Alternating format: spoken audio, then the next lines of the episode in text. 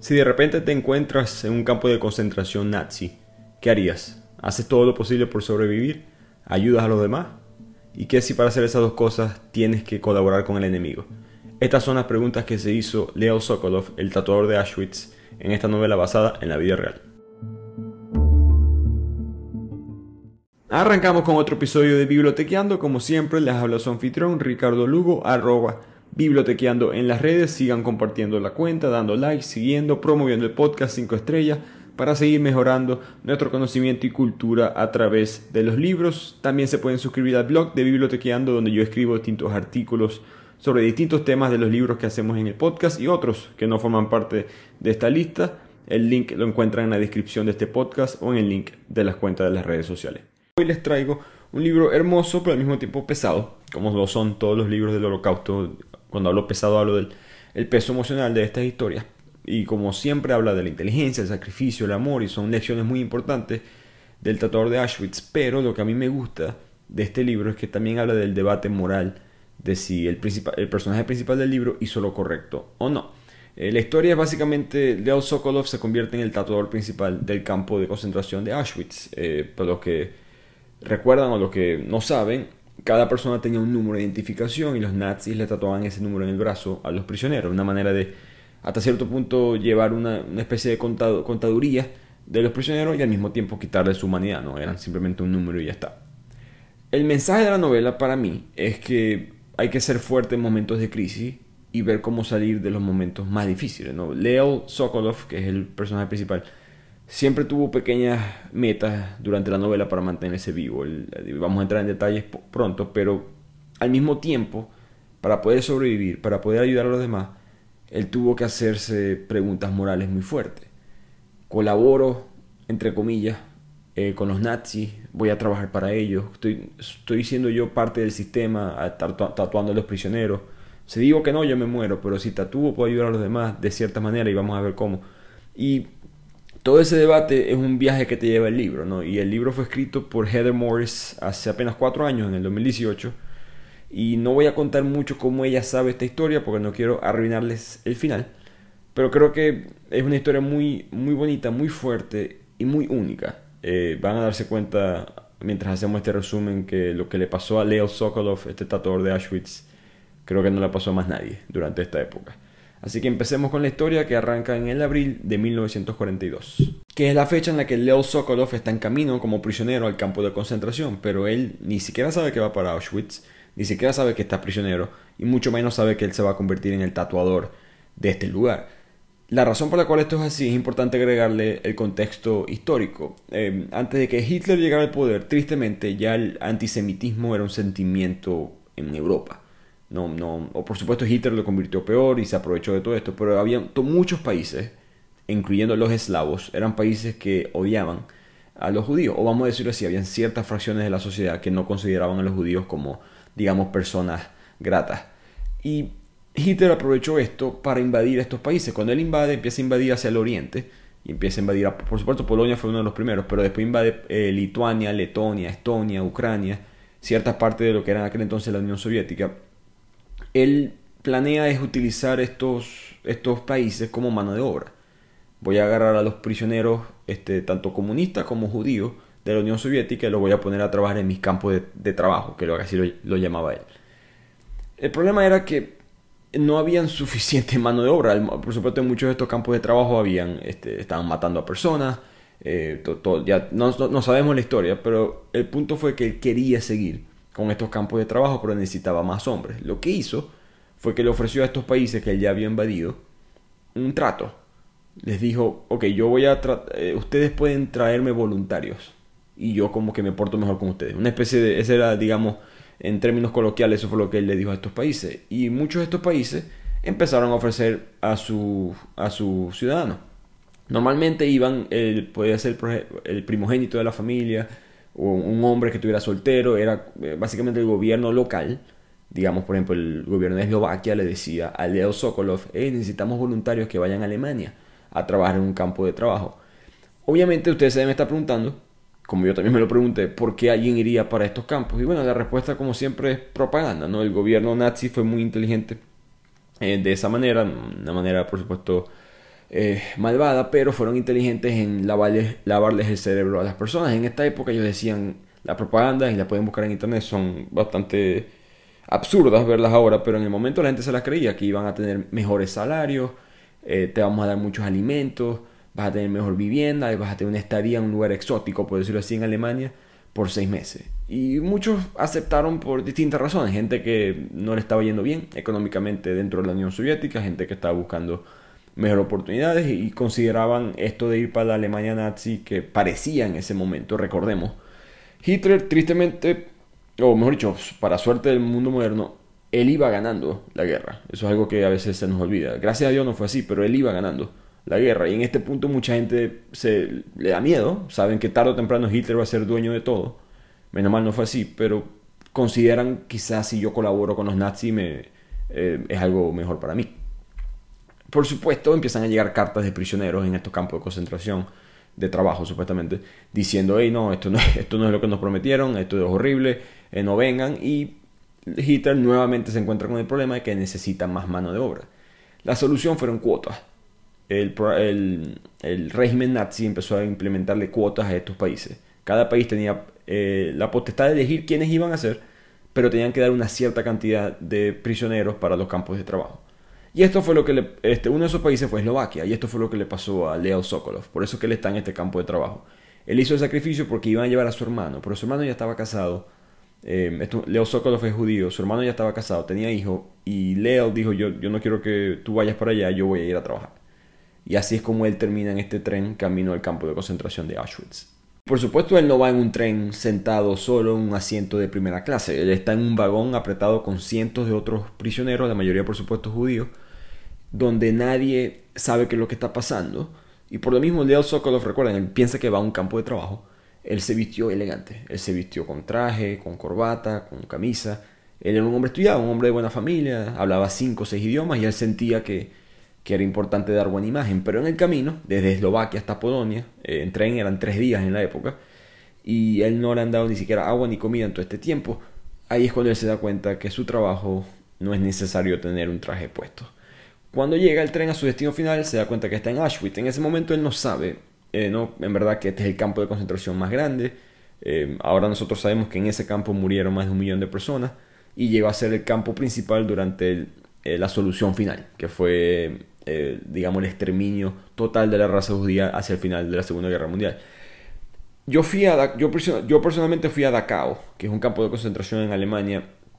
Es muy pesado. Si pueden ir, lo recomiendo porque es bueno entender estas cosas históricas y evitar que vuelvan a pasar. Eh, pero él llega a este campo y poco a poco en la historia se da cuenta que no solamente hay judíos aquí, ¿no? También hay gays, hay católicos, hay otros no deseables. Y esto es en parte por lo que les expliqué antes, de que esta cuota que los países tenían que dar, ellos, estos países aprovecharon y dijeron, bueno, vamos a salir de la gente que no nos gusta.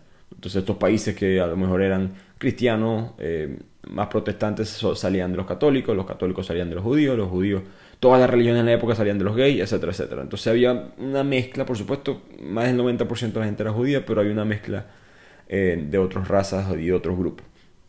Cuando él llega, recibe su número, eh, lo tatúan y se encuentra con Aaron, un, hombre que él conoció en el mismo tren, que se convierte en su especie de primer amigo, y eso es importante a través de la historia. Así que ellos consiguen su primera cama en el, en el bloque 7, que es donde ellos se van a quedar eh, viviendo durante este tiempo. Ellos no tienen la menor idea cuánto tiempo va a durar esto hay mucha confusión. Y esa parte yo creo que yo no la, no la había pensado muy bien hasta que leí este libro, ¿no? Que para uno suena muy fácil, ah, te mandaron para el campo de concentración nazi, tú sabes que te vas a morir o que te van a matar, pero en el momento la gente no sabía. La gente no había, primero no estamos en la época de hoy en día, ¿no? La tecnología, las noticias, etcétera. Y segundo, no, no, había, no había conocimiento de que lo que estaba haciendo Hitler. Hasta, hasta el sol de hoy todavía hay muchos documentos que uno puede conseguir de gente que, alemanes que no sabían que estaban exterminando a los judíos. de verdad pensaban que estaban mandándolos a trabajar. No es que no no es que pensaban bien de los judíos necesariamente, pero había mucha ignorancia en la época de qué es lo que estaba ocurriendo. Esa primera noche, Leo Sokolov eh, va para un baño que es como una especie de zanja en el suelo. Él ve a otros tres presos del otro lado que están defecando. Él le pareció normal, ajá, estamos en malas condiciones de vida, hay tres personas este, haciendo número dos, por decirlo así, enfrente mío. Y después ve a dos oficiales de la SS, del, del servicio nazi, que por ninguna razón alguna, simplemente porque vieron a tres judíos ahí sentados haciendo sus necesidades, decidieron dispararles en la cabeza a los tres. Y ahí fue cuando él se da cuenta de que, oh Dios mío, estoy aquí, estoy en el campo de concentración, esto no va a ser trabajo, esto, esto es esclavitud y me van a exterminar si pueden hacerlo. En ese momento él pudo haberse quebrado quizás mentalmente, mucha gente lo hubiese hecho. Y aquí esto, es importante, esto lo van a ver a través de la historia. Él se jura a sí mismo, él se pone la meta de yo voy a salir de este lugar libre. Eh, y si hay un infierno, es la frase que él dice, voy a ver arder a estos asesinos. Lo importante de esto es que él nunca, a, través de toda esta historia, esa experiencia, el ver a esos tres, esos tres prisioneros morir sin razón alguna, lo, lo cambia a él. Él se da cuenta, no voy a ponerme a, llorar por las injusticias, por decirlo así, que, que, es algo que a través de la historia también hace, pero en este momento no puedo hacer eso. Ahorita tengo que pensar ya cómo hacer para salir de aquí. No puedo pensar en otra cosa. Así que en la mañana siguiente él conoce a su capo. Los capos eran otros prisioneros que eran como comandaban, por decirlo así, eran los jefes de cada bloque, pero no eran elegidos por los mismos prisioneros, eran elegidos por los nazis. Los nazis, por X razón, probablemente al azar, elegían a unos prisioneros para ser los capos de cada bloque y estos prisioneros tenían una especie de inmunidad.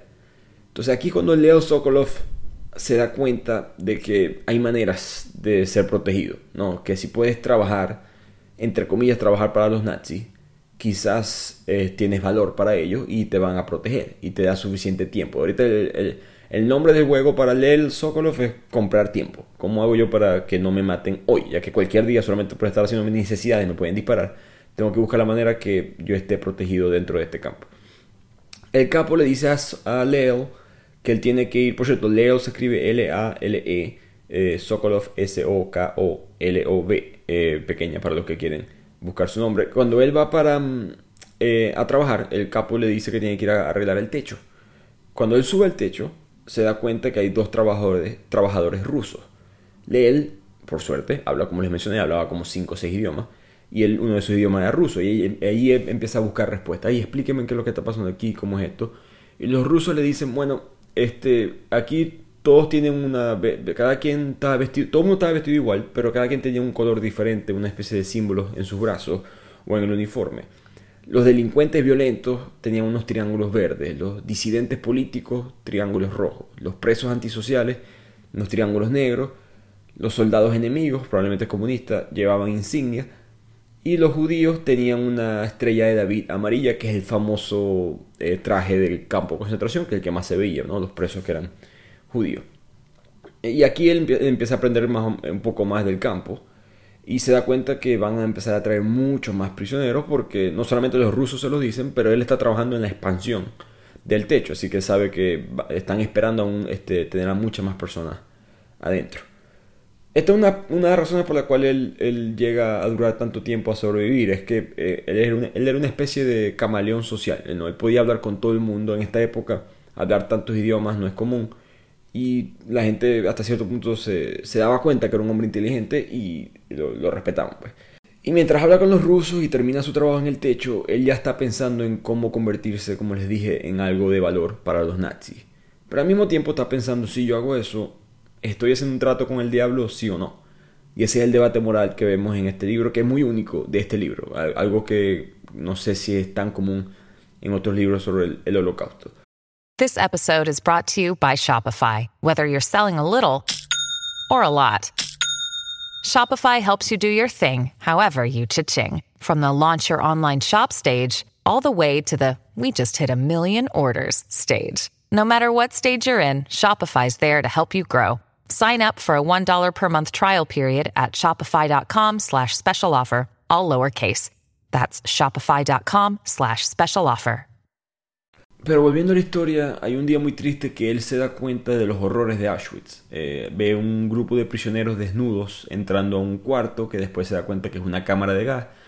Y él por supuesto escucha los gritos, la gente tosiendo y todos muriendo y lo trauma, eh, lo quiebra un poco físicamente, él empieza a vomitar, se desmaya, pero poco a poco nos damos cuenta que no es tanto el trauma emocional, que por supuesto es parte, sino que resulta que Leo Sokolov ha contraído tifus, esa enfermedad tan mortal de la época, que era muy común en los campos de concentración, de hecho fue la enfermedad que terminó matando a Anna Frank.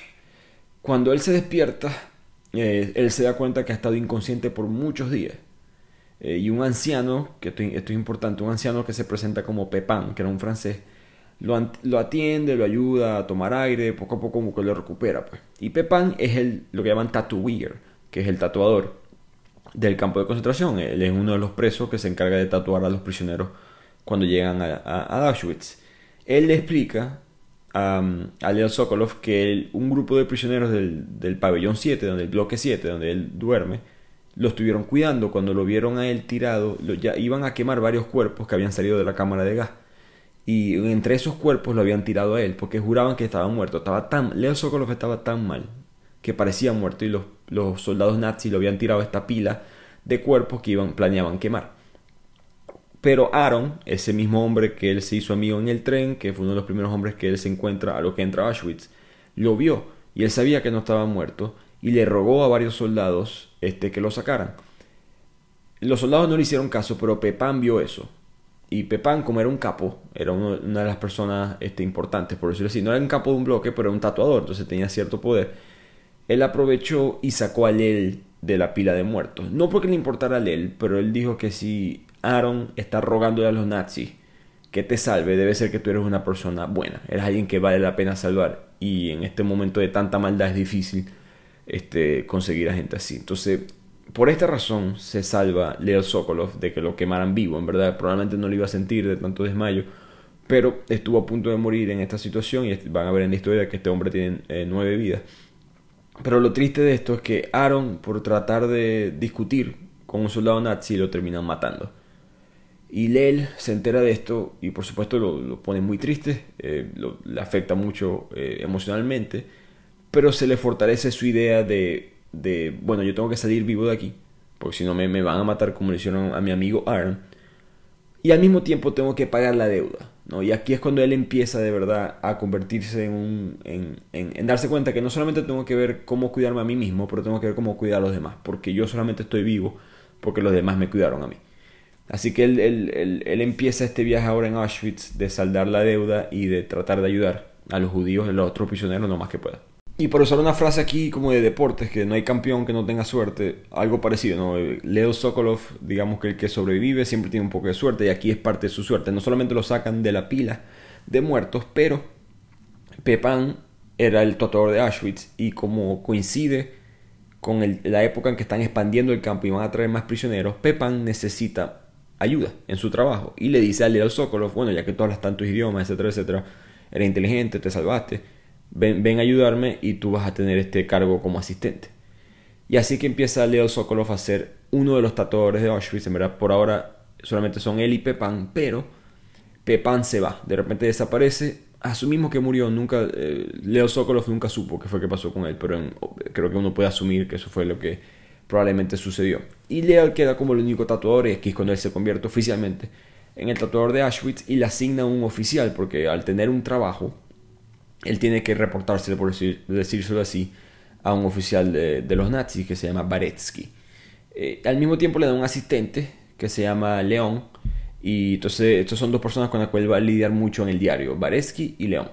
Ahora, Leo Sokolov, por suerte, de repente se encuentra como, el, eh, como alguien privilegiado. Tiene una nueva habitación, ya no tiene que estar en el bloque 7 tiene que dormir en el bloque 7, pero se pasa la mayoría del tiempo en una habitación privada que tiene una cámara pequeña, está aislado de los otros bloques, él va a recibir raciones de comida adicionales, pero por su experiencia, con lo que pasó anteriormente, él siempre él no quiere tomar todos esos privilegios, agarra toda la comida extra, se la regala a la gente en el bloque 7, la empieza a esconder para racionarla a través de los días debajo de su colchón, etcétera, etcétera.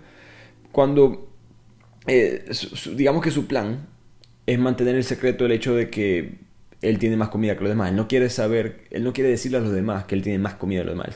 simplemente quiere decirles que les traje comida. Y ya. Em, él no se siente cómodo, en verdad, es lo que está pasando. Estos lujos eh, que están fuera del alcance de los, de los presos en este campo, lo pone a él en una situación que se siente más culpable todavía, de que en verdad está haciendo un, trato con el diablo. Yo pienso que no es así, yo pienso que no es culpa de él.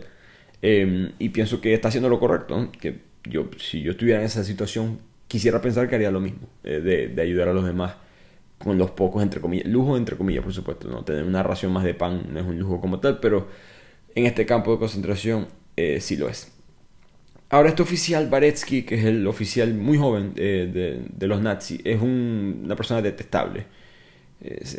Hasta cierto punto se ve que está, mal mentalmente, ¿no? Tiene un carácter inestable, a cada rato se echa chistes incómodos, tanto a, León, que es el asistente de Lel, y a Lel. Muchas veces le caía golpes a León y lo amenazaba con matarlo solamente por diversión. Eh, pero era el oficial que le tocaba a Lel y, era una especie de protección política, ¿no? Si Baretsky lo protegía a él, él podía ayudar a los demás aún más. Un día, él está tatuando a las personas y le llega una mujer que él consideró muy hermosa, se mira a los ojos y básicamente se quedó enamorado, amor a primera vista, y le pidió a Beretsky, el oficial nazi, que si pudieras, eh, si podía ayudarle un poquito con ella, a ver si podía buscarla en el búnker de las mujeres y para que ellos dos se pudieran ver. Y pienso que todo impacta, impactante del libro, porque uno siempre piensa en estos campos de concentración, con razón, en las cosas malas, ¿no? Eh, las cosas horribles que sucedieron. Pero ¿quién va a pensar que dos personas se pudieran enamorar en un campo de concentración? Una idea para mí tan rara, ¿no? Como que en un lugar tan lleno de maldad, de horrores humanos, de, tragedia, que dos personas, que eso habla de lo bueno del ser humano, que hasta en los momentos más difíciles uno puede conseguir la luz de vez en cuando y a veces es otra persona que, tiene que llegar para dártela, ¿no? Y eh, esta, esta mujer es Gita, eh, que es la mujer que se convierte, digamos, en la enamorada de Leo Sokolov. Pero antes de explicarles sobre Gita, es importante saber que mientras Baretsky está buscando cómo contactar a Gita y cómo hacer que Leo Sokolov y Gita se puedan ver, eh, Leo Sokolov le toca caminar este, entre los entre bunker y bunker, vamos a decir así, el campo, están, los bloques donde están los judíos y están las oficinas, donde muy cerca de la entrada donde están los, los nazis y donde están los nuevos prisioneros. En, ese, en esa área él se consigue con Víctor y Yuri, que, porque se da cuenta que hay dos personas que siempre están por ahí, que están vestidas de civil. Él se les acerca y les pregunta que, ah, ¿quiénes son ustedes? etcétera, etcétera. Y ellos les explica que son, somos unos trabajadores locales, que nosotros dormimos en nuestra casa cada noche, sino que venimos acá eh, trabajando en, en la construcción. Ellos en la conversación le dan a Lel un poco de salchicha, un poco de comida. La salchicha y el chocolate eran dos monedas muy importantes, parecidas a los presos hoy en día, que el cigarro no es una moneda dentro de una prisión. En aquel entonces era la salchicha, eh, el chocolate, también los cigarros, pero esos dos, por, la falta de comida, esos dos eran mucho más importantes. Entonces aquí Lel se da cuenta porque uno ahora tiene otra fuente de comida y dos tiene acceso al mundo exterior. ¿no? Dentro del campo de concentración, las únicas personas que viven, entre comillas, un mundo normal son los nazis. Y los soldados nazis, por mucho que, te, entre comillas, respeten por ser un, trabajador de ellos, por estar tatuando a la gente, en verdad no te van a ayudar. Pero ahora tiene a dos personas que se ven, entre comillas, buenas personas, te están dando comida, se nota que no están en contra de los judíos. Y ahora él tiene acceso a esta posible, uno como una especie de proveedor de comida, pero dos, acceso al mundo exterior. No solamente enterarse de noticias de qué es lo que está pasando, la guerra, pero al mismo tiempo Em, quizás otros recursos que más adelante van a ser muy útiles. Pero volviendo a Gita, ahora el Baretsky sí lo ayuda y se empiezan a ver Gita y Lel todos los domingos. Los domingos era un día que eran entre comillas más suaves. Eh, los presos se les permitía ambular por los terrenos un poquito más libres. Entonces, en Lel, para suerte de él, no solamente se enamora de esta mujer, pero se da cuenta de que Gita tiene unas conexiones importantes dentro del campo de concentración. Ella es muy amiga de las mujeres que, cuyo trabajo era revisar las posesiones antiguas de los prisioneros antes de, entrar al campo de concentración, porque la gente llegaba vestida mucha, voy y repito, otra gente como Leo Sokolov que pensaban que iban a trabajar, otros prisioneros que los agarraron de sus casas sin, sin saber y gente tenía joyas encima, anillos, collares, etc.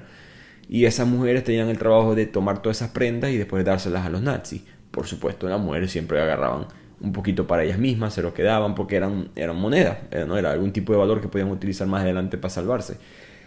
Entonces, eh, Leo, cuando se entera de esto, él agarra las salchichas y esos chocolates que les traían los, los Víctor y Yuri, los trabajadores, que eran civiles, y em, el trato era, bueno, yo le doy a ustedes comida y ustedes me dan esas joyas y un poquito de, digamos, dinero, porque también había este efectivo en estas, en estas personas. Y entonces aquí Leo Sokolov empieza a crear esta red de contrabando, ¿no? Eh, el Víctor y Yuri, los trabajadores civiles, le van a dar a él este, chocolate, salchichas y otros alimentos. A cambio, él le va a dar a las mujeres estos recursos para que le den este, el dinero, las joyas y quizás este, él pueda conseguir de esta manera pagarle a Víctor y Yuri otros recursos más importantes como, lo que como era la medicina. Como decía, mucha gente estaba sufriendo de, de tifus y otras enfermedades, antibióticos, etc. Entonces, Lel ya ha logrado en muy, muy corto tiempo crear una red que no solamente lo ayuda a él, pero que ayuda a todo el mundo en el campo de concentración. Entonces él empieza a ser respetado por los nazis, entre comillas, en cuanto a que hacía su trabajo bien, eficiente, no molestaba, no, no hablaba con nadie, solamente tatuaba y ya. Pero los demás presos, él empieza a convertirse, a agarrar una especie de fama, porque él era el hombre que siempre sabía cómo conseguir las cosas. Pero recordemos que esto es un riesgo inmenso. Él, él está escondiendo muchas de estas cosas debajo de su propio colchón, en su cama, del bloque 7. Si, si lo agarran, si lo cachan haciendo esto, él está muerto, ¿no? Entonces, siempre hay un riesgo muy grande que él está dispuesto a tomar porque, voy repito, lo que le pasó de que lo salvaron los demás prisioneros sin razón alguna. Y él siente que tiene que pagar esa deuda. Pero volvamos a Gita y quién era ella para Leo Sokolov. Ella también era de Eslovaquia, una mujer que también se sentía atraída hacia él, pero le puso una barrera, por decirlo así. Se veían todos los domingos y todo lo demás, pero ella nunca eh, como que se le abrió tan emocionalmente a él porque ella nunca reveló eh, su nombre verdadero. Gita era una especie de nombre de pila, como una especie de sobrenombre, una abreviación de su nombre de verdad, y ella nunca dijo su apellido. La razón por la cual no lo hizo es porque ella no quería... Era una especie de protección para ella mentalmente, ¿no? Ella se sentía que le habían bajado a una especie de animal de ganado, de, solamente tenía un número y ya. Y no quería admitir, digamos, esa realidad. Entonces se protegía de esa manera. Simplemente decía que era Gita, que era una especie de otra personalidad que ella iba a utilizar dentro del campo. Esto es interesante porque muestra las diferentes maneras que distintas personas tuvieron que lidiar con esto psicológicamente. Pues. Pero un día, este, ya estamos en el invierno del 42, han pasado varios meses, y el frío y la cantidad de personas, de presos, pues, que llegan al, campo de concentración empiezan a pesar. Un domingo particularmente muy frío, muy helado, el Leo, que siempre se veía con Gita en estos días, no, no, no se pudo ver con ella, y ella, él empieza a averiguar qué es lo que está pasando porque ella no vino siempre está ese miedo de que si alguien no aparece porque lo mataron, ¿no? Entonces él, se preocupa y habla con las amigas y se da cuenta que ella está muy enferma, que está tosiendo, que se está desmayando, probablemente también tenga tifus. Él empieza a hablar con Víctor y Yuri y aquí es cuando la red de contrabando le sirve, digamos, a él personalmente. Él habla con Víctor y Yuri, les paga con joyas, ellos les traen penicilina del mundo exterior y esa medicina se la dan a, a Gita que se recupera eh, relativamente rápido. Y esto es importante por dos razones. Uno, eh, él, se da cuenta de, lo importante que es, eh, mejor dicho, el logro que es tener esta red de contrabando en la cual él puede ayudar a otros prisioneros. Y dos, ambos se dan cuenta que se enamoraron, ¿no? ambos se dan cuenta que, tomaron un riesgo muy importante em, en, todo, en, crear esta red de contrabando, que tienen una conexión ahora y que planean casarse a lo que salgan del campo si es que eso es posible. Y por supuesto esto también les da esperanza a los dos, es una meta, ¿no? Hey, tenemos que casarnos tenemos esa meta, te da, una, te da una fortaleza para seguir sobreviviendo, seguir viviendo, seguir combatiendo esta realidad tan horrible que ellos tienen ahorita. Pero, lamentándolo mucho, estamos acercándonos ya casi hacia el final, vamos en la segunda mitad, por decirlo así, de la Segunda Guerra Mundial, y los esfuerzos de Hitler de erradicar a los judíos están aumentando. Entonces el trabajo de él como tatuador empieza a ser demasiado pesado. Tiene que tatuar siete días a la semana, casi no puede verse con Gita entonces él lo, que consigue hacer es pagarle chocolates al capo del bloque de Gita y dejar que ahora los dos tengan como que un, cuarto, no un cuarto, pero una especie de área privada para ellos dos y ahí empiezan ellos a, por supuesto, a besarse, obviamente tienen relaciones sexuales y, eso lo hace ellos sentir vivos, como que hay, hay, hay algo por lo cual vivir. Pero un día, eh, cuando él sale de tener relaciones con, con Gita, él se devuelve porque Baretsky lo necesita para un tipo de trabajo y Baretsky se ve como que de mal humor por algo que le pasó en su, vida personal, por decirlo así, con su novia, etc. Está de mal, humor. Y mientras camina por el campo ve a tres hombres judíos caminando y les dispara y los mata y sigue caminando derecho como si no hubiese pasado nada. Con Leo Sokolov al lado de él. Y aquí es cuando él como que reflexiona dos cosas. Uno, estoy caminando al lado, estoy trabajando, lidiando con este hombre que es horrible, que representa toda la maldad que está tratando de exterminar a mi grupo, a mi, a mi, a mi gente. Y al mismo tiempo, esa realidad que yo estoy viviendo con Gita no es una realidad, es simplemente un, espejismo, ¿no? Tengo que salir de aquí. Si yo en verdad quiero ser feliz con ella, tengo que salir de aquí y tengo que cumplir las metas que yo, que yo me hice al principio. Pero volviendo a la historia, o continuando con la historia, Leo Sokolov está ahora en el marzo del 43, ya acá tiene casi un año en Auschwitz, después de pensar que, que iba a estar trabajando un rato y ya. Eh, ahora, porque la guerra se está intensificando y las cuotas están subiendo en otros países, necesitan más mano de obra, eh, empiezan a llegar otros tipos de grupos en mayor cantidad. Y uno de esos grupos que llegan son los gitanos, de los que principalmente estaban en, la, en el país que es ahora eh, Rumania. Y hasta veía un poco, se sentía un poco escéptico hacia estas personas. Él decía estos gitanos como que eh, no me, son muy diferentes, no sé en qué creen ideológicamente, una religión tan rara y viven tan diferente, se sentía un poquito como que alejado de ellos. Pero él se da cuenta que está cometiendo el mismo error que están cometiendo los alemanes con los judíos. Eh, no, no a esa gravedad, pero de que simplemente está eh, eh, reduciendo la existencia de otra persona basada en estereotipos. Y, y él se dio cuenta que estas eran personas comunes y corrientes. De hecho, ahí aprendió que la palabra gitana no era un. El término gitano no era un término positivo. Yo en la época lo consideraban bastante insultante pero se hace amigo de ellos y se da cuenta que si no fuera por esta extraña situación en la cual está, él nunca se hubiese hecho amigo de los gitanos, nunca se hubiese abierto mentalmente de esa manera. Así que nuevamente otra situación en la cual él, le ve, digamos, el lado positivo a las cosas. Pero un día, mientras él está tatuado... Y esto es importante porque esa familia de gitanos que llegaron se convirtieron en la familia adoptiva de Leo Sokolov. Él eh, era una mujer, una mujer específica que tenía hijos y lo trató muy bien a él. Él la, trató muy bien a ella, le trataba de dar chocolates y comida a los niños. Y él se creó en verdad una, una, conexión muy fuerte emocional con, con esta familia. Eh, pero un día, él está tatuando y está pensando en eso. Él está como pensando en la familia gitana, en cómo él eh, se siente un poco culpable de haber hecho, pensado negativo de ellos en algún momento de su vida y de repente se da cuenta que hay un doctor que está examinando a todos los nuevos prisioneros que están entrando y este es el popular doctor muerte Joseph Mengele. Y Joseph Mengele, por supuesto, el doctor era uno de los seres más despreciables de este régimen nazi. Era un, hombre tan malvado que hasta los soldados le temían. De hecho, así es que Leo Sokolov se da cuenta que este doctor es alguien importante porque Baretsky le da miedo cuando entra Joseph Mengele. Y, era por, por, por su su aura, ¿no? Era un hombre, creo que si hasta buscas una foto se le nota la maldad, creo que su, su propia cara este, exhibe maldad, pero al mismo tiempo ya él tenía la fama de que él era, él, siempre decidía qué prisioneros iban a ser ejecutados en la cámara de gas y cuáles prisioneros iban a realizar experimentos eh, pseudocientíficos. Él, recordemos que los nazis con esta creencia de que ellos eran la raza superior y la, la diferencia este, de inteligencia entre todas las razas y todas estas cosas, ellos siempre hacían estudios para demostrar su superioridad y para conseguir nuevas maneras de ser este, ellos mismos más avanzados. Yo vi fotos de varios de estos experimentos en Dachau cuando yo fui a ese campo de concentración y es horrible. Uno de los estudios que hicieron, y, me disculpan si esto es muy gráfico para, para alguien, pero colocaron, estaban tratando de analizar los efectos de la altitud en el cerebro del ser humano. Agarraron a un judío y le cortaron la, digamos, la parte superior de la cabeza, la piel, y le podían ver el cráneo. Le, abrieron el cráneo, lo estaban drogando para que no se desmayara, le abrieron el cráneo y lo mandaron en un avión con un piloto nazi hacia lo, digamos, lo más alto que se podía llegar y le dieron vueltas, etc. Y después bajaron y después vieron los cambios en el cerebro. Y después lo, dejaron ahí tirado y dejaron que se muriera.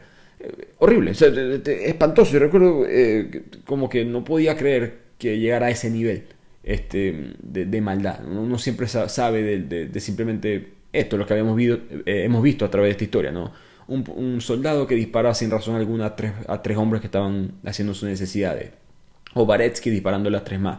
O las cámaras de gas. Todas esas cosas no que eran bien, no que eran correctas, pero hasta cierto punto eran menos malvadas que esto. Y por eso creo que Mengele, el doctor Joseph Mengele, y me, da, me da rabia llamarlo doctor, pero era un doctor eh, es para mí peor que, muchos de los otros oficiales eh, nazis, incluyendo a Hitler. Y Hitler es el culpable, por supuesto, no le estoy quitando la culpa, él empezó todo esto, pero en cuanto, vuelvo y repito, en cuanto a su maldad eh, y crueldad, creo que Mengele está en, tiene un lugar especial en el infierno. Em, pero volviendo al tema, él, él, estaba muy fascinado, Joseph Mengele estaba muy fascinado con los gemelos. Él siempre realizó experimentos con ellos, ¿no? Un experimento famoso fue que agarró un gemelo que estaba infectado con tifus y después le hizo una transfusión de sangre de ese gemelo hacia el otro gemelo para también infectarlo y ver cómo morían diferente y después cambiar diferentes medicinas, no medicinas, diferentes drogas para ver eh, el efecto. Em, eh, hay un hombre llamado Miklos Nishli, que era un, médico de los prisioneros en Auschwitz, y él recordó una ocasión en la cual Mengele mató personalmente a 14 gemelos en una sola noche, porque le estaba inyectando directamente cloroformo en el corazón un sádico. Este hombre en verdad era lo, peor de lo peor. De lo peor. Y, esa, era siempre, esa era mm, parte de la ideología nazi, ¿no? Eh, esta idea de, buscar la superioridad, racial. Cuando él empezó a, llegar al, al, campo de concentración más frecuentemente, Leo Sokolov se da cuenta que él es alguien importante y trata de nunca mirarlo, trata de nunca, este, digamos, eh, tener contacto con él porque sabe que puede terminar muy mal. Eh, para los que se preguntan por si, por si acaso, para hacer un paréntesis, eh, el Doctor Muerte, el Ángel de la Muerte, Joseph Mengele, tristemente nunca pudo ser castigado. Él se escapó eh, a Sudamérica, él muere en Brasil, eh, después descubrimos que tenía un pasaporte paraguayo bajo otro nombre y murió de verdad en su vejez. Él nunca, triste, él nunca sufrió lo que debió haber sufrido. yo pienso que ese hombre había que torturarlo eh, me disculpa si no creen en la tortura, pero ese hombre tenía que pagar por las cosas que hizo. Y da rabia, es una de esas historias que cuando te enteras de él y ves su historia y te das cuenta que yo que soy suramericano, lo, que en mi continente lo recibió, fue, es algo que, que causa un poco de decepción. ¿no? Pero volviendo a la novela, eh, Joseph Mengele está en Auschwitz, está buscando pacientes particulares. Él no, nunca le explica a los demás qué es lo que está buscando, él simplemente está mirando y empieza a buscar, mirar mucho a las mujeres, ¿no? Y, y se da cuenta que el, león, el asistente de, de, eh, de Leo Sokolov, lo mira, hace contacto visual con él. Y esto es un error garrafal. Este, Mengele dice, tráigame a León que le voy a hacer una especie de análisis. Y eso por supuesto nunca termina bien. Leo trata de, disculparse en vano con Mengele, se arriesga increíblemente. Yo admiro mucho a Leo Sokolov aquí. Yo, no me imagino tener a, este, este demonio enfrente tuyo y sabes que se está llevando a, matar a uno de tus amigos y aún así disculparse como que en nombre de él. Porque Mengele muy fácilmente pudo haber dicho, ah, bueno, tráigame a este tatuador también. Pero por X razón, Leo, eh, Leo se salvó otra vez, una de las nueve vidas que él tenía. Y a través de la novela nunca sabemos qué pasó con León hasta más adelante. Pero la vida sigue y Leo Sokolov este, se encuentra ahora ya año y medio después de estar en Auschwitz y se consigue, Gita se consigue con la señora Goldstein, que es una mujer em, que era vecina de Gita en Eslovaquia. Y ellos empiezan a hablar y empiezan a preguntar como que, ah, cuéntame, ¿qué, ¿qué, ha pasado en este año y medio? ¿Cómo están las cosas afuera? Y Gita dice, nadie sabe qué es lo que está pasando aquí adentro. Este, yo no me esperaba que esto iba a ser así. Eh, los nazis están empezando, se nota que están más intensos, estamos ya, eh, como les dije, en la segunda mitad de la guerra, están tocando puertas, están yendo casa a casa, están sacando a los judíos, están buscando a todo el mundo para meter en estos campos y la gente está, está, tensa, las cosas están preocupantes, pero nadie sabe muy bien de qué es lo que está pasando en estos campos de concentración.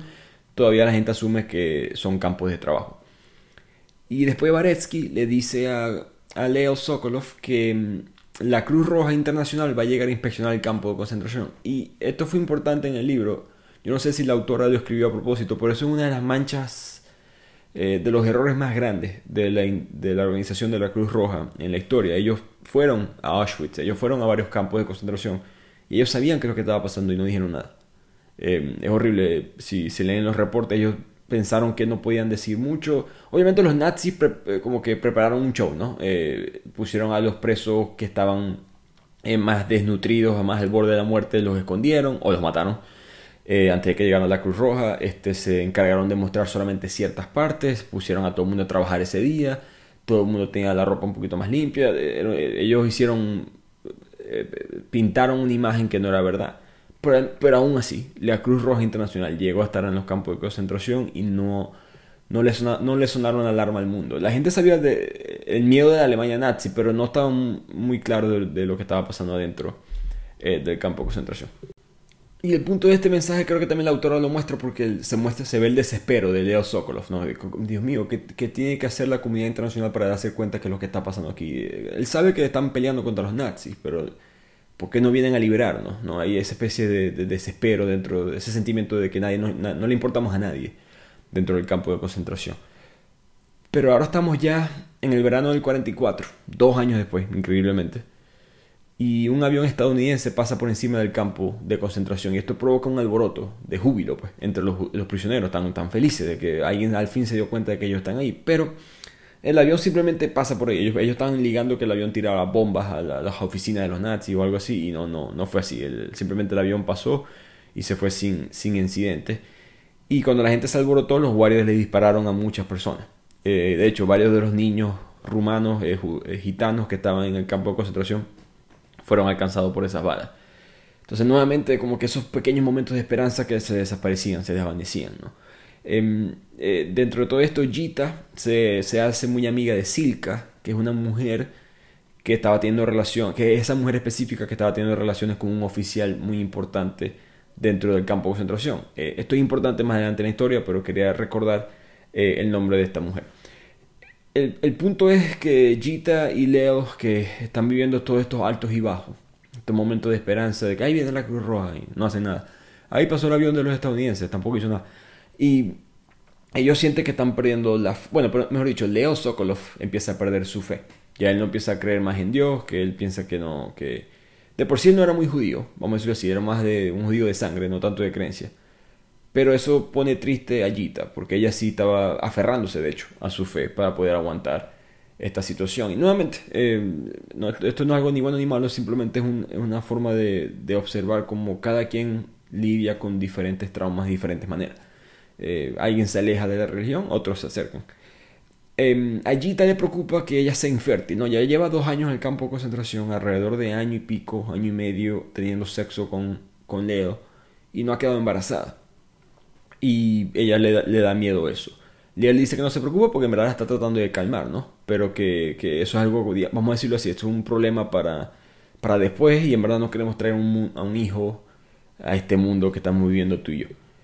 Ahora, algo curioso eh, de esto es que se hicieron estudios sobre esto. Eh, había infertilidad en los campos de concentración. el trauma era tan grande que mujer, el cuerpo de la mujer paraba de ovular, eh, ovulaba, o si ovulaba, ovulaba a una frecuencia más baja el, trauma fue tan extenso que hasta la mujer perdieron, temporalmente su habilidad para reproducirse. Pensé que eso fue algo interesante, que, no se habla, mucho del, holocausto. Pero ese mismo día, cuando Leo regresa a su habitación, se da cuenta que algo anda mal. Están puros oficiales de nazis alrededor de su cama y tienen tirado en su colchón todas las joyas, salchichas y chocolate que él había escondido y él se da cuenta que esta pues, ese pudo haber sido el último día que él vio a Gita. Así que los oficiales se lo llevan a un bloque que era de castigo, de tortura específicamente dentro del campo. Eh, normalmente los presos que entraban ahí salían o deformados totalmente de la tortura tan horrible que sufrían o normalmente ejecutados salían muertos. Así que Leo Sokolov empieza a prepararse mentalmente para lo que él piensa que va a ser su último día en la Tierra. Pero como les dije, el, campeón siempre tiene suerte, eh, el, el lado que llega a la celda, se da cuenta que el torturador era Jakub, que era otro prisionero que él había ayudado anteriormente, era un, estadounidense que había, necesitaba comida, necesitaba alimentos, necesitaba medicina y eh, Leo Sokolov le había conseguido todas, esas cosas. Entonces Jakub, parecido a Leo Sokolov con el resto de los presos, se sentía en deuda con Leo. Entonces le dijo, mira, yo, yo, yo, te voy a torturar, te tengo que golpear porque si no me matan, pero te voy a golpear de cierta manera que se va a ver peor de lo que en verdad te golpeé te va a doler, pero no va a ser tan grave. En verdad, cuando yo, yo cuando golpeo a la gente aquí, yo la dejo mal, al borde de la muerte, y eso no, eso no va a ser lo que te va a pasar. Así que Jakub le da golpes en la cabeza a él, em, lo hace sangrar bastante, le, le, dan ciertas partes que con un solo golpe puede causar mucha sangre. Em, busca desmayarlo para que sufra menos. Y cuando entran los nazis, Jakub dice, no, no, él no, no pude conseguir información, porque la idea era que Leo dijera eh, la red, explicar a la red de contrabando. Y él no quería eso, él no quería, primero no quería que mataran a los demás eh, judíos que eran parte de esta, de esta red, incluyendo a Gita, incluyendo a los otros civiles trabajadores que eran inocentes, sino que él quería poder seguir ayudando o que esa red siguiera existiendo para que la gente pudiera seguir sobreviviendo. Entonces Jacob dice que él no pudo conseguir los nombres y lo meten entonces en un cuarto, eh, aparte a, a Leo, entre comillas, se recupera y lo ponen en un camión de regreso otra vez al campo de concentración. Y Leo Sokolov, en este momento, él piensa, nuevamente, él piensa que está a punto de morir, que lo van a llevar a, ser ejecutado. pero empieza a pensar de que él no está del lado incorrecto de la historia, ¿no? Recordemos ese debate moral que él tiene de que si yo soy un colaborador nazi, estoy trabajando para ellos, etcétera, etcétera. En verdad, primero aquí se da uno aquí se da cuenta de la realidad, de que ellos yo, yo no soy amigo de ellos. Ellos si me pueden matar, me van a matar. Pero dos, fíjense a Jakub. Jakub está haciendo lo mismo que yo, peor. No, leo lo que está tatuando y ya. Jakub está de hecho torturando a otros judíos. Porque no le queda otro, porque tiene que sobrevivir. Y si no lo hace, lo va a hacer alguien más. Entonces, em, eh, creo que hay una especie de paz mental dentro de Leo ante lo que él piensa va a ser su muerte. Por él resulta que llega, lo llevan así todo torturado a la oficina del comandante del campo. Que y el, comandante está sorprendido que él siga vivo. Él juraba que lo iban a matar en esa tortura. Entonces él dice, bueno, Leo, lo que voy a hacer es que te voy a poner a trabajar eh, labores más manuales extremas. Que era una manera básicamente casi sentenciarlo a morir. Porque había un trabajo un juego muy sádico que tenían los nazis, que ponían a los, a los prisioneros a mover rocas de un lado al otro. Estas rocas muy pesadas, ¿no? piedras que estaban ellos eh, tumbando para utilizar para la, construcción. Cuando lo, que hacían los nazis era que, por decirte, se habían 20 presos de un lado que estaban moviendo todas las rocas de, de este a oeste, el que llegara de último lo mataban. Al final del día, el que estuviera más cansado, que no pudiera físicamente, lo mataban. Y era una manera de los nazis de mantener a los más físicamente dotados vivos y los, que no sirven físicamente muertos. El primer día Leo piensa que no va a poder. Que recuerdan, acaba de ser torturado, tiene tiempo sin comer y de suerte queda básicamente de penúltimo y logra sobrevivir al día siguiente él se da cuenta que él no va a poder aguantar, que él, sí va a morir si vuelve a realizar ese juego otra vez porque su cuerpo todavía no se ha recuperado y en verdad está más débil que ayer. Entonces él le pide a Baretsky que por favor contacte a Silka, esa mujer que yo les dije que estaba teniendo sexo con, alguien muy arriba en el, régimen nazi, que por favor le cuente que él está aquí. Baretsky no conecta los puntos, Baretsky no sabe quién es Silka, que no sabe quién, este, por qué quisiera Leo Sokolov contarle a una mujer que él está en esta posición, ni siquiera me está diciendo que se despida ni nada, solamente le está diciendo eso y ya. Eso muestra nuevamente la inteligencia de él. Él sacó la cuenta. Hasta en el momento más débil que él tenía, ya a punto de morir, él se dio cuenta que si yo le digo a Silka, que es amiga de Gita, ella sabe quién soy yo, seguramente por ser la novia, por decirlo así, de, de, de alguien tan jefe dentro del campo de concentración, quizás le puede pedir, nuevamente entre comillas, el favor a su amante de que lo salve. Y así fue. Eh, Schwarzhuber, que era el nombre de este oficial, que, eh, uno de los oficiales jefes en, Auschwitz, le ordenó a los oficiales que sacaran a Leo de ahí, de ese este, campamento de extremos, por decirlo así. Todo es dentro de Auschwitz, pero una parte de trabajo manual extremo. Y que lo pasaron otra vez a donde estaba él antes, que era como el campamento, llamaban ellos campamento gitano.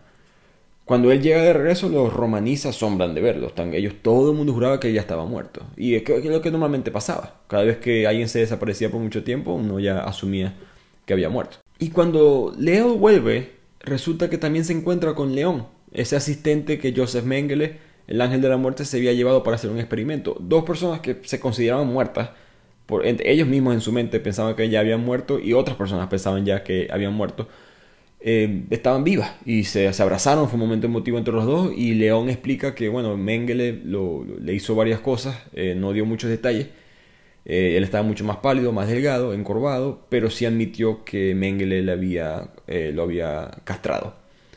Así que nuevamente vemos el horror del Joseph Mengele, Leo que, quedó en shock con esto, ¿no? Pues sintió que él, nuevamente él tuvo mucha suerte, simplemente recibió unos golpes que dolieron, por supuesto, pero nada como el horror por el cual tuvo que pasar León. De aquí Baretsky les pide a ellos que vayan para el, crematorio a, ayudar con, mover y quemar unos cuerpos de gente que ya estaba muerta. Él no quería eh, quemar a nadie, de hecho no lo hizo, pero básicamente ayudó, entró a la cámara de gas, eh, vio eh, todo lo, digamos, el horror de, de, ese campo de concentración. Si han visto alguna imagen o videos de eso, es horrible. Cientos de cuerpos desnudos, jóvenes, viejos, niños, eh, sangre, vómito, orina, heces, eh. Leo describe eso muy bien en la historia y eh, se tuvo que salir, vomitó, em, a pesar de, la situación en la cual estaba, que estaba agradecido de estar vivo por, por, haber pasado por lo que pasó, él explota. La única, uno de los pocos momentos que él quiebra mentalmente y le empieza a gritar a Baretsky.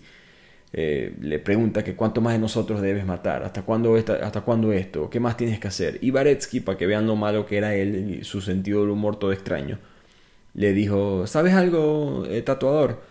Creo que eres el único judío que, ahorita que entraste al crematorio, creo que es el único judío que entra a una cámara y sale eh, vivo. Pues. Y ese comentario lo deja Leo como que, no en shock, sino como que se da cuenta que no, no hay manera de razonar con, con esta persona. Eh, no, no, no, no, tiene nada, no, no gana nada con hablar con ellos. Simplemente tiene que mantenerse realizando el mismo juego que estaba haciendo antes y buscar la manera de poder salir de ahí. Pero después de todo esto, de toda esta experiencia, el busca se reencuentran. Ella también pensaba que él había muerto. Se, tiene un momento muy emotivo, se besan. Y, y él, le vuelve a prometer a ella que ellos van a salir vivos de ahí, que, que, tienen que seguir teniendo esperanza. En el camino de regreso, después de ver a Gita a su cuarto, dos niños que sabían quién era él le ofrecen un diamante eh, como pago para que él pudiera conseguir más comida. Y Leo nuevamente se pregunta cuántas vidas tiene un gato refiriéndose a ese debate interno que tiene de que vuelvo a hacer esto o no, no abro, abro esta red de contrabando de nuevo o no. Por supuesto es, lo correcto en cuanto a ayudar a los demás, pero al mismo tiempo los nazis ya me están pillando, ya saben lo que hice, ya hasta cuándo sobrevivo, este, hasta cuánto tengo suerte. Pero él acepta el diamante y básicamente se reabre la red de contrabando en Auschwitz gracias a Leo Sokolov. Y ahora estamos a finales del 44. Ya han pasado más de dos años, casi tres años desde que llegaron ellos al campo de Auschwitz. Estamos, por supuesto, en, ellos no lo saben, pero estamos en el final de la guerra. Y los nazis empiezan a, desesperarse, ¿no? Empiezan a matar a todos los romaníes, empezaron por ahí, a todos los gitanos. Leo se siente desmoralizado totalmente, de hecho entró en gran nivel de depresión porque mataron a su familia adoptiva eh, de gitanos de Rumania y ni siquiera Gita puede consolarlo. Gita está tratando de hablar con él, tratando de levantarle los espíritus. Ella nunca lo había visto a él así, ni siquiera después de la tortura, ni siquiera después de todo lo que había sucedido. Y de repente hay una explosión en el patio de la prisión. Y resulta que uno de los crematorios, donde eh, quemaban, eh, no solamente mataban a los judíos, pero también quemaban sus cuerpos, habían sido explotados. Un tiro, habían tiroteos, los guardias nazis estaban disparando, por supuesto muchos judíos estaban muriendo y los rumores, lo que la gente estaba diciendo era que el ejército ruso ya estaba avanzando y que los oficiales nazis estaban empezando a actuar nerviosos y que habían destruido varios documentos del campamento para borrar lo que estaban haciendo. Lo que en verdad pasó fue que, o sea, eso no era mentira, pero lo que en verdad pasó en esa explosión es que mm, hubo una rebelión de parte de los prisioneros. Las mujeres, el grupo de las mujeres habían, eh, habían conseguido contrabandear pólvora y habían construido una especie de granadas eh, informales, por decirlo así, amateur, y pusieron esas granadas dentro del, crematorio y la explotaron de manera de, rebelión. Y eso al fin les dio una esperanza de verdad. Todas las esperanzas que ellos habían sentido antes eran, como que ellos viendo del lado positivo las cosas. Pero ahora ellos ven todo este caos y se dan cuenta, hey, creo que se está acabando esto, ¿no? Si podemos sobrevivir estos últimos días, estos últimos meses, creo que vamos a poder estar bien. Un trabajador de esos hombres civiles que podían entrar y salir de Auschwitz eh, le dice que el campamento ya va a empezar a vaciarse al día siguiente, los rusos ya están muy cerca. De hecho, nosotros como ciudadanos estamos asustados porque los soviéticos están invadiendo esta parte de Alemania. Y esa misma noche los nazis empiezan a transportar a prisioneros a otros campos de concentración. Básicamente los nazis están perdiendo terreno en Alemania contra los soviéticos y tienen que, pero aún así no quieren dejar esa mano de obra, esos, esos prisioneros de ellos a mano de los soviéticos. Ellos quieren mantener este, esos recursos, por decirlo así y empiezan a transportar a prisioneros a otros campos de concentración en, zonas más occidentales, en zonas que todavía son parte del régimen o bajo control del régimen militar de los nazis. Y cuando empiezan a hacer eso en, Auschwitz, empiezan son con las mujeres. Las prisioneras las empiezan a acorralar y se le empiezan a meter en otro tren que la van a llevar a otro lugar. Y por supuesto ya no saben qué es lo que está pasando, hay mucha confusión. Gita se, quiere quedar con Leo, Leo quiere que Gita se quede con ella y un, guardia básicamente le arrebata a Gita de los brazos a Leo. Leo pelea con el guardia, que para mí es una locura. O sea, yo no entiendo por qué lo hacen en el momento, pero me sorprende que ese hombre siga vivo. O sea, cada vez que leo el libro es como que, aquí, ah, ok, aquí lo van a matar y no lo matan. Em, el guardia no le dispara a Leo, no sé por qué. Capaz porque era tatuador y tenía esa especie de privilegio. Pero el guardia le mete un golpe en la cabeza fuerte con la pistola, con el rifle, y lo deja sangrando. En ese momento de, digamos, de caos, cuando Gita es llevada forzada a irse de Auschwitz a otro campo de concentración, Gita le grita a Leo, hey, me llamo Gita Furman. Y así Leo al, fin aprende el nombre completo eh, de Gita. Este, ellos piensan que a lo mejor esta es la última vez que ellos se van a volver a ver. Y Leo recuerda el nombre, pero más o menos se desmaya después del golpe. Se despierta con explosiones, cañonazos. Y lo meten a él en un tren y lo transfieren a otro campo. Así que de la noche a la mañana, esos días horribles de él en Auschwitz se acaban. No es liberado, pero por lo menos ya salió del peor campo de concentración y al cambiar las circunstancias, por supuesto, hay un aire de esperanza. Entonces Gita, que ahora está en el tren, camino ya no sabe ni siquiera dónde, pero nosotros sabemos que ya está camino a otro campo de concentración. Ella se da cuenta que hay un chance de escaparse aquí, ¿no? no está tan vigilado el tren. El tren está andando, está parando en varios lugares, hay mucha confusión, no hay suficientes soldados nazis para todos los prisioneros que ellos tenían. Eh, por supuesto, ella, no sabe esto, pero Alemania está perdiendo la guerra. Los soviéticos ya están invadiendo Alemania, Hitler le quedan apenas unos meses. Y estos la mayoría de los soldados de Alemania están siendo gastados en la guerra, en batallas, no tanto en los campos de concentración.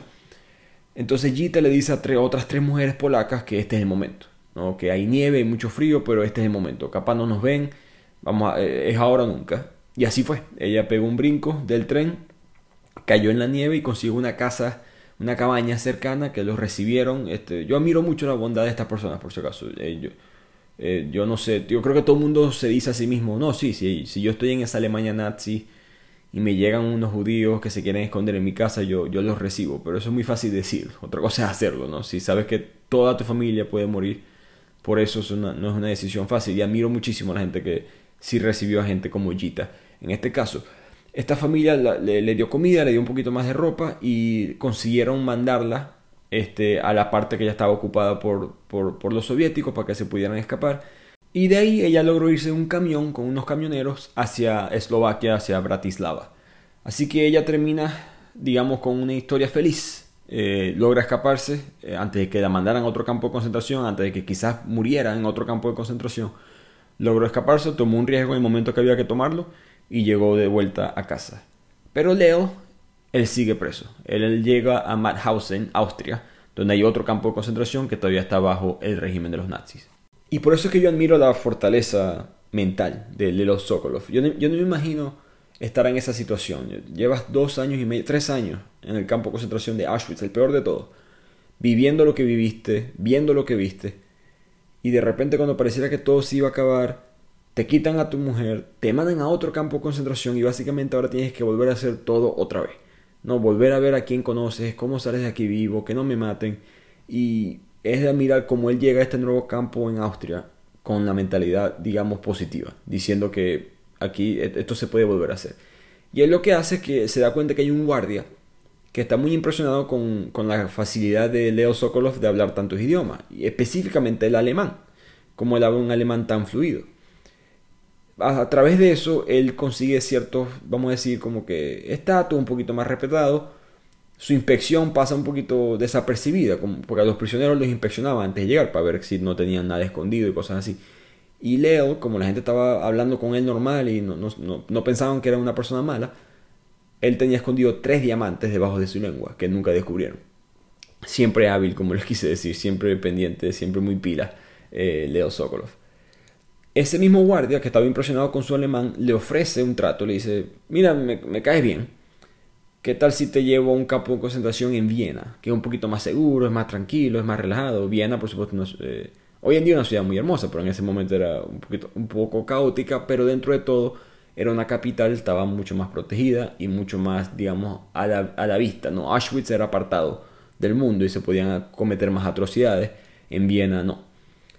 Así que él es mandado a ese campo. Y cuando él llega se da cuenta que esto, este, este es su tercer campo de concentración, por cierto.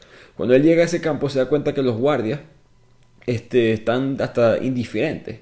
Él no lo sabe, pero en gran parte creo que hay una resignación de que perdimos la guerra, que importa lo que le hagamos a estos judíos, etcétera, etcétera. Y él, él se da cuenta, además, de que él es famoso. La gente le empieza a llegar, otros prisioneros, otros policías lo quieren entrevistar a, verse, hey, tú eres el tatuador de Auschwitz. No, como que eh, empieza a crear fama porque Auschwitz era un lugar, eh, no, mítico, no sé si es la palabra, pero un lugar demasiado impactante dentro del, régimen nazi. Hasta los mismos nazis solamente escuchaban historias de las cosas que pasaban ahí y querían saber de la boca de él si todo era verdad. Y Leo Sokolov se siente asqueado por esto, ¿no? Como que, ¿por qué me están admirando? Yo, o sea, yo no soy un héroe, yo no hice nada, yo simplemente estaba, era el tatuador de Auschwitz. ¿Y ustedes por qué les gusta eso? Si, o sea, ustedes crearon esto, ustedes son los monstruos aquí. Eh, él se sintió un poquito como que enfermo con eso y se dice a sí mismo que ya esta gente me ha quitado tres años de mi vida, no me van a quitar ni un día más. Y ese día él decide escaparse.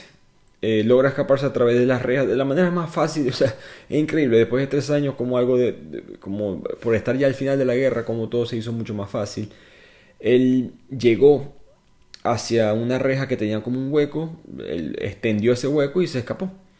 Y nadie, nadie se dio cuenta. Y a lo que llegó ya los soviéticos, ya estaba en territorio soviético cuando se escapó por el bosque los soviéticos se encuentran con él y eso era muy común. Los soviéticos iban manejando por el territorio, se encontraban con presos que se habían escapado o gente que había sido liberada. Y se dan cuenta de que Leo Sokolov habla, habla alemán y habla ruso. Y nuevamente ellos dicen, wow, qué impresionante. ¿Sabes qué? Tú no sirves a nosotros. No, como que no, no, te vamos a mandar para, digamos, como que a la zona que van los liberados, los que se pueden devolver a sus casas, sino que tú vas a trabajar para nosotros ahora. Y yo recuerdo cuando leí esto que yo decía, Dios mío, este hombre se escapó de tres campos de concentración. Vivo. ¿Cuáles son los chances de ir para un campo de concentración y salir vivo? Muy pocos. ¿Cuáles son los chances de ir para tres? Debe ser virtualmente 0%. Él logró hacer eso y cuando el fin está al borde de ser un hombre libre, ahora es preso de los comunistas. Que es como que eh, hasta cuando le tocan eh, cosas difíciles a, Sokolov. Ahora, esto, eh, esto es mejor. No, en este punto de la historia y me refiero a la historia del mundo, a la historia de la guerra, los soviéticos están liberando todos estos campos de concentración eh, nazi. Entonces ellos son, ellos son vistos como los liberadores en este proceso. Y eso es parte de la razón por la cual ellos utilizaron esto como propaganda, los soviéticos, eh, muy bien reportado a través de la historia. Y de ahí vienen muchas de las ideas que uno ve a veces en, en, en la academia, en las universidades, gente muy bien educada que por alguna razón piensan que los comunistas fueron buenos porque eso vino de la Segunda Guerra Mundial. Los comunistas derrotan a los nazis, eh, la, famosa imagen de Winston Churchill dándole la mano a Joseph Stalin, toda esta unión de que los dos estamos combatiendo contra el mal. Eh, y yo no culpo a Churchill por hacer eso, a veces hay que em, hacerse amigo del diablo para poder derrotar algo, algo peor, pero se creó ahí empezó esa idea, ahí empezó la idea de que los comunistas eran los buenos, eh, porque llegaron a derrotar a los nazis y liberaron a muchos de estos judíos. Cuando Leel llega a su nuevo trabajo, eh, se da cuenta que su trabajo es muy diferente a lo que estaba haciendo antes. Su trabajo iba a ser básicamente ir al pueblo eh, en Austria, hablar alemán con ellos, con esas mujeres que estaban en el pueblo y decirle que, mira, los soldados rusos quieren entretenerse con ustedes, están dispuestos a pagarles. Aquí tengo joyas, los rusos, los soviéticos le daban joyas a, Leo y le decían, mira, tú habla con ella, discute el precio y tú este, tráenos esas mujeres para nosotros tener sexo con ellas este, aquí en la noche en el comando. Pues. Y para aclarar, recordemos que él no estaba consiguiendo mujeres que eran prepagos, como decimos en Venezuela, o prostitutas. Él estaba consiguiendo mujeres comunes y corrientes. Tristemente en las guerras esto suele pasar. Los, soldados, que suelen ser hombres, invaden un territorio y después violan a todas las mujeres, bueno, no todas, pero a muchas mujeres que están dentro de ese territorio. Suelen matar a los hombres y se quedan con las mujeres para, para violarlas. De la misma manera, los soviéticos estaban buscando a estas tipas y eh, le estaban ofreciendo dinero, pero es una manera muy... Este, eh, si un soldado ruso te dice, toma esta, este pedazo de oro y ten sexo conmigo, no te quedan muchas opciones más que decir que sí. Así que Leo llevaban, lleva, él iba hacia el pueblo, él, él no manejaba, había una jeep que lo llevaba a él, con, él iba escoltado por soldados rusos y lo llevaban a él hacia el pueblo. los soldados rusos le daban distintas esmeraldas y Leel, que era comerciante en su vida anterior, este, negociaba con ellas y les pagaba a distintas mujeres para que fueran a pasar la noche con los soldados. Esto continuó por varias semanas y él empezó a sacar cuentas de cómo iba a escaparse nuevamente. Por supuesto, de esas joyas que le daban para las mujeres, él se quedaba con algunas, entonces empezaba, en verdad empezó a recolectar una mini fortuna en su bolsillo y un día le dijo, se dio cuenta que ya todos confiaban en, él, que, nuevamente se descuidaron un poco, y él pidió la camioneta Jeep para ir al pueblo solo. El soldado ruso piensa que es que eh, Leo se consiguió una novia, pues que de, tanto ir para allá tiene una noviecita y tal, y entonces el soldado le dijo, no, tranquilo, anda, vete temprano y pasa tiempo con tu mujer y después te puedes volver. mejor para él. En verdad nunca él no iba a ver a nadie, él simplemente agarró la camioneta eh, y, se, escapó. Él, él, llegó muy inteligentemente, él no dejó que lo identificaran. Entonces él llegó al centro del pueblo, que eso era algo normal, la gente del, del pueblo veía siempre esa camioneta. Y a lo que él llega, él se roba una bicicleta y se fue. Entonces era una manera de para él no dejar ningún tipo de rastro. Así que en su bicicleta él llega a la estación de tren, una estación de tren internacional que estaba ahí en, en Austria. Y de Austria él consigue un tren con los diamantes que él se había este, robado. Él pudo pagar un ticket para poder irse hacia Bratislava, hacia Eslovaquia. En el camino él está pensando en todo lo que ha pasado, ¿no? Cómo se pudo escapar de los nazis, de los soviéticos, eh, cómo ahora sí parece que es un hombre libre, pero que él sabe que la felicidad no va a llegar hasta que él pueda reencontrarse con Gita. Cuando él llega a su pueblo, en Eslovaquia, se reencuentra con su familia. Sus padres no están ahí, eh, nadie sabe qué es lo que pasó con su papá. Su hermana, es, que está viva, milagrosamente, le dice que los nazis se llevarán a sus padres un poquito después de que él se fue. Y que su hermano Max, el que tanto Leo protegió, recordemos que Leo se ofrece como voluntario para ir, para ir a Auschwitz, antes que él supiera que era Auschwitz, eh, para proteger a Max, a su hermano, porque su hermano estaba casado, tenía hijos, y resulta que Max se unió eh, la causa de la guerra en contra de los nazis y murió en combate. Pero, para ver el lado positivo de las cosas, la hermana le dice, pero mira, yo me enamoré y me casé con un ruso, y su apellido, eh, su nombre, su apellido es Sokolov. Y aquí es cuando Leo se cambia su nombre a Sokolov. el nombre verdadero de Leo es Leo Eisenberg.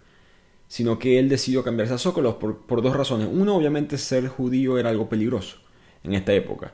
Eh, recordemos que cuando él llega a su pueblo, Hitler todavía no ha, muerto, todavía no ha sido derrotado, eso es uno. Dos, em, los soviéticos son los que controlan ahora Eslovaquia. Y él sabe que dentro de esta, nuevo, esta Unión Soviética que se está expandiendo también, que se está poniendo este, peligrosa para personas como él, él sabe que es mejor tener una identidad más, digamos, local, no más nacionalista, conexiones, algo lo que aprendió del campo de concentración nazi, que si eres amigo de la gente correcta puedes sobrevivir. Entonces él de una vez, apenas llega a Eslovaquia, después de, toda su aventura, por decirlo así, él se cambia su apellido a Sokolov. Pero por supuesto en su mente sigue la imagen de Gita, y así que él se devuelve a Eslovaquia, a la capital, perdón, de Eslovaquia, a Bratislava, a ver si podía conseguirla. Recordemos, él no sabe lo que pasó con ella. Él no sabe si ella llegó a salvo, él no sabe si la mandaron a otro campo de concentración como le hicieron a él y la mataron. Él no sabe si fue violada por, por los comunistas y otros nazis, etc. Entonces él está ligando, eh, tratando de conseguir una, una, aguja en un panal y ver si Gita sigue viva. Así que se va para a la capital de Bratislava porque ahí hay un registro de todos los presos o sobrevivientes del holocausto se estaban registrando en, en Eslovaquia. Entonces él estaba ligando que ella pasara por ese edificio algún día. Él estuvo ahí afuera dos semanas y nunca la vio y ya la estaba eh, resignado. Eh, y cuando estaba a punto de montarse en el tren para devolverse, se consigue con ella. Y por supuesto es un momento muy emotivo en la historia y eh, parece que es increíble pensar que dos personas que estuvieron en Auschwitz se enamoraron adentro de Auschwitz y después en contra de todas las probabilidades se encuentran en Eslovaquia y después por supuesto deciden casarse en octubre del 45. Imagínense el impacto de eso, ¿no? Como que pasar por Auschwitz, esa experiencia, por, por decirlo así, esa tragedia.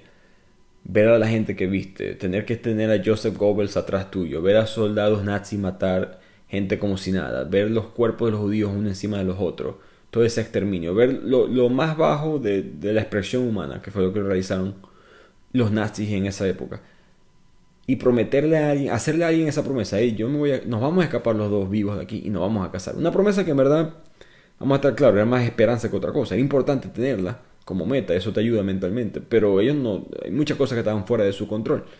Y el poder lograr eso debe haber sido demasiado impactante. Y yo recuerdo como que, bueno, aquí se acaba el libro y esto es un final feliz para todos.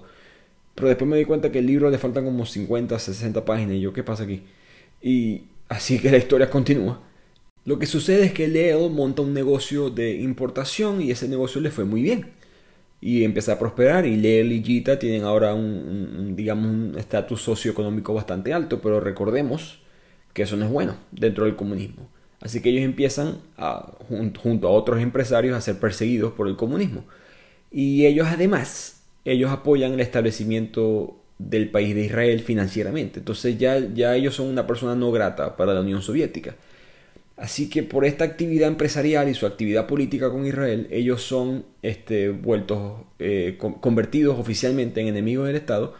Y Leo, su negocio es expropiado, es nacionalizado, ahora la Unión Soviética es dueña de ese negocio. Y él es sentenciado a dos años de prisión por cualquier cargo inventado ahí de, de los comunistas. Pues. Cuando él está ahí, él, consigue que un sacerdote católico lo visite y le consiga un permiso, una licencia de, para poder eh, salir por unos días por especie de viaje religioso.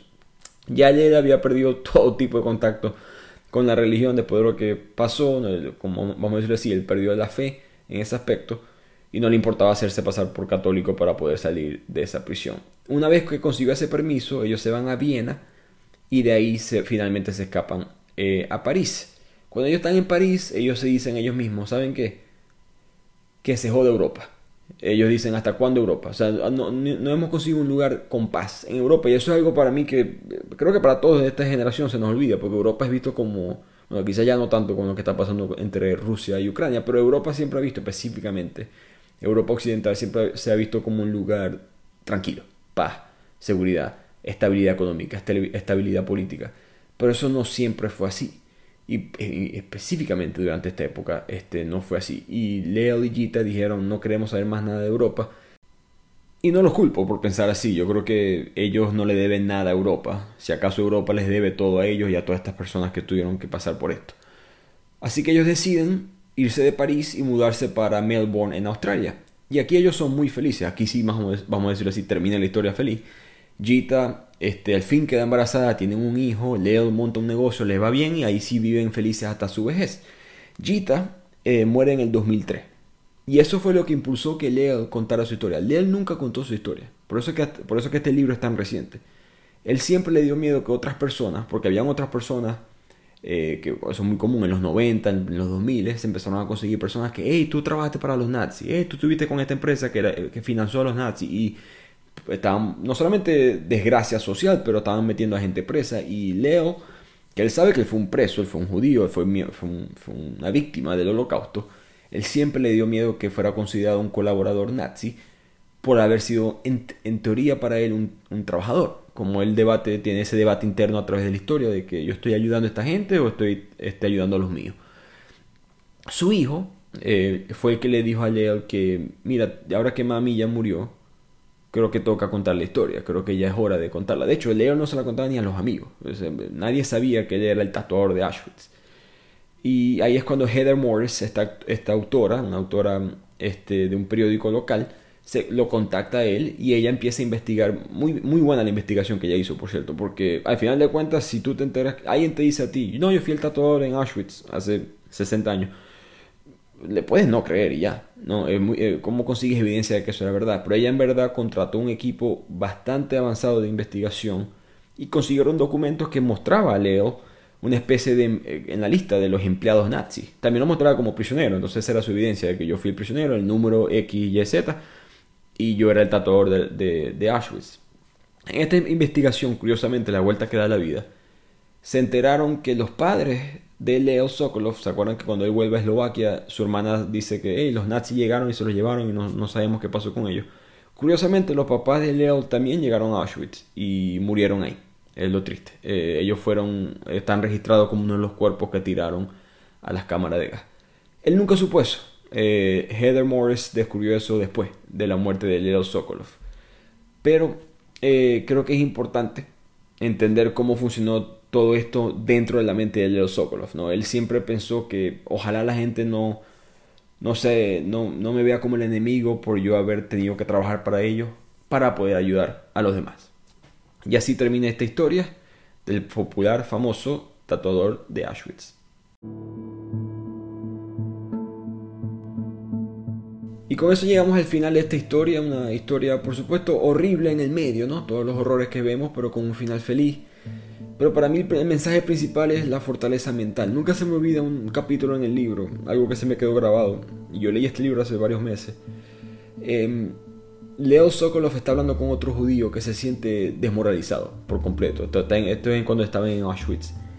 Y el judío dice, ¿para qué continuar, eh, continuar viviendo? ¿Para qué seguir?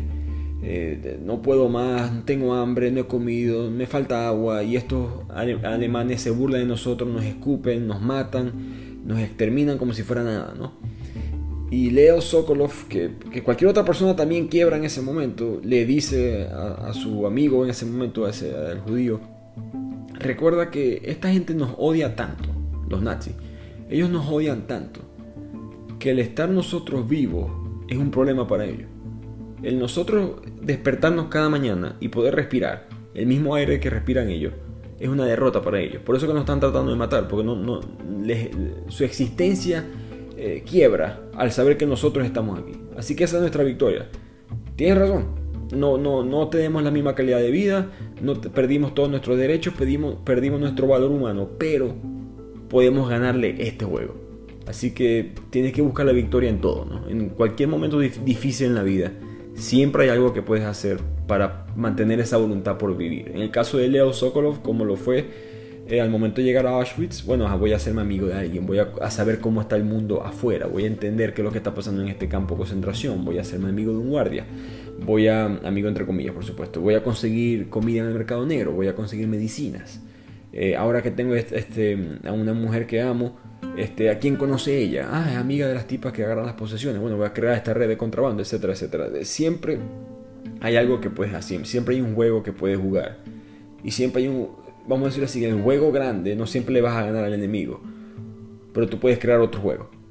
No, y eso fue lo que hizo Leo Sokolov y creo, creo que con esa fortaleza mental él le ganó la batalla a los nazis y yo considero que él debería ser un héroe eh, de los judíos. No pienso que fue un colaborador, pienso que le hizo todo lo necesario para ayudar a, a su raza y a su grupo. Así que espero que les haya gustado este resumen y los veo la próxima semana en el próximo episodio de Bibliotequeando.